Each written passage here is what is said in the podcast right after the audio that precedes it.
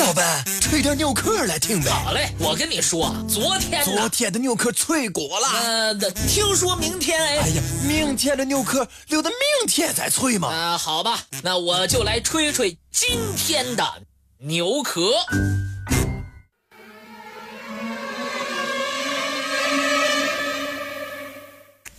自然界最寻常不过的现象，不外乎风霜雨雪。但是有时候，下雨刮风也很奇异。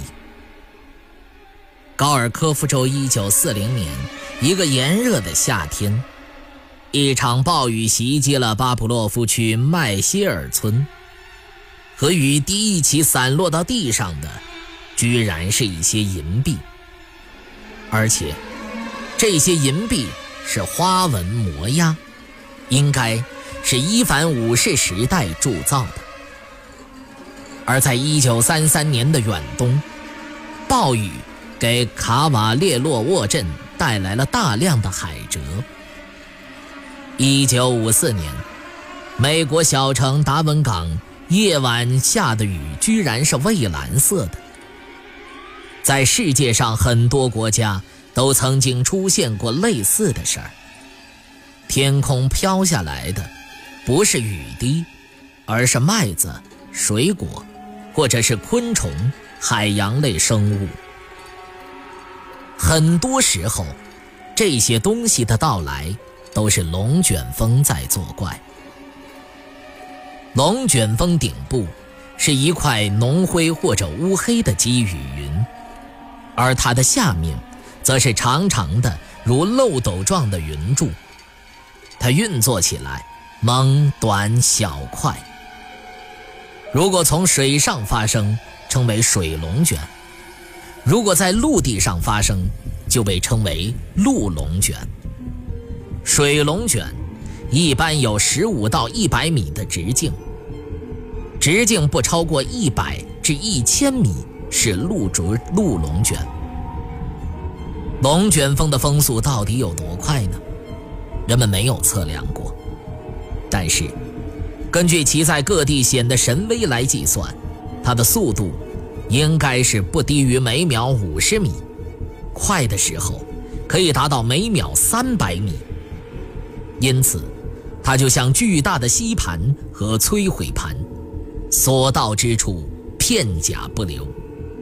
只要地面有的东西都要被吸走，并常常把江河湖海的水卷成冲天水柱。有的河流连河床都会裸露出来，但是摧枯拉朽的龙卷风一般就存在几分钟或几十分钟，几小时的时间的是少数。移动距离也不一样，有的几十米，最多十公里。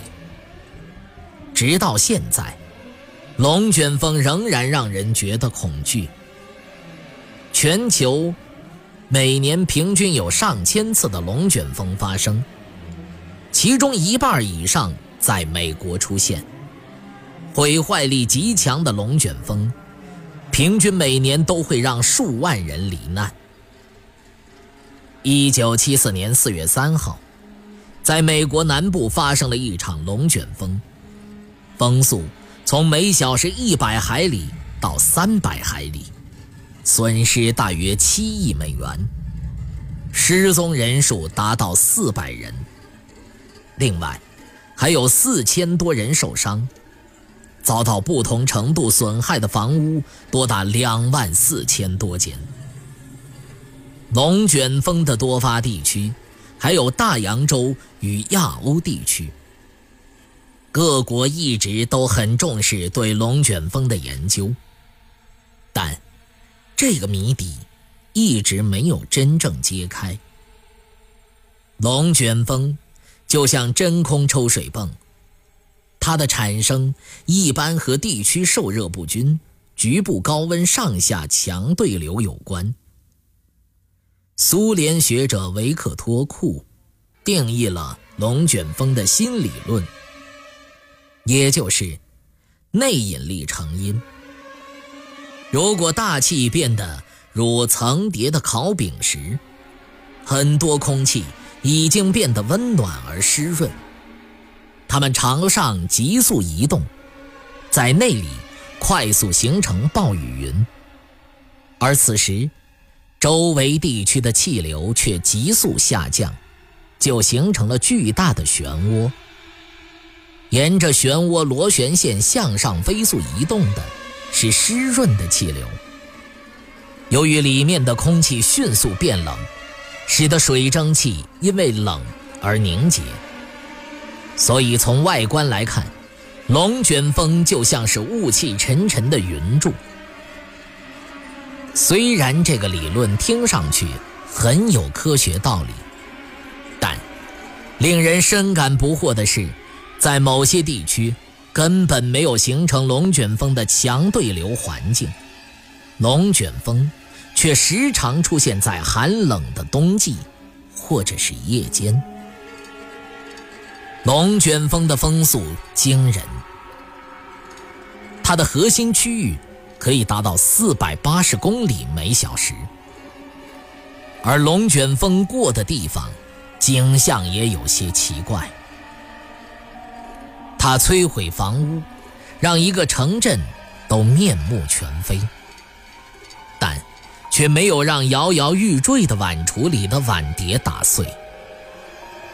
有的人被他送上几百米的高空，却平安落地。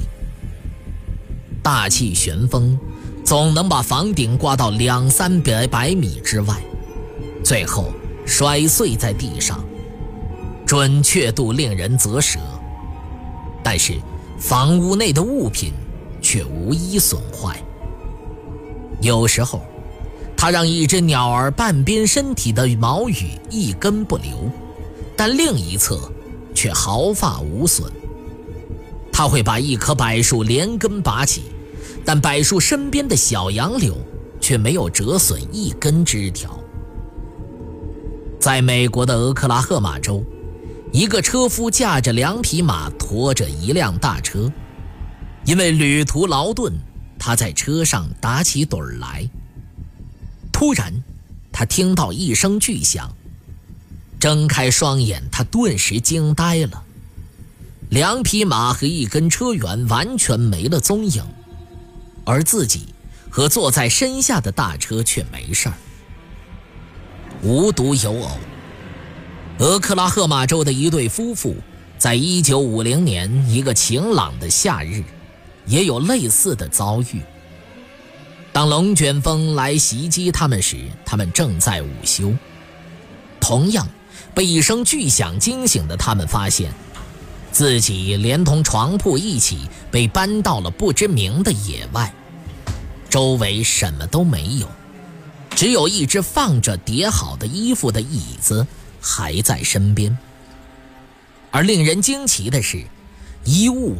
就像没动过一样，整齐地摆在上面。有的时候，人们会疑惑，到底是龙卷风还是云层带着东西飞行？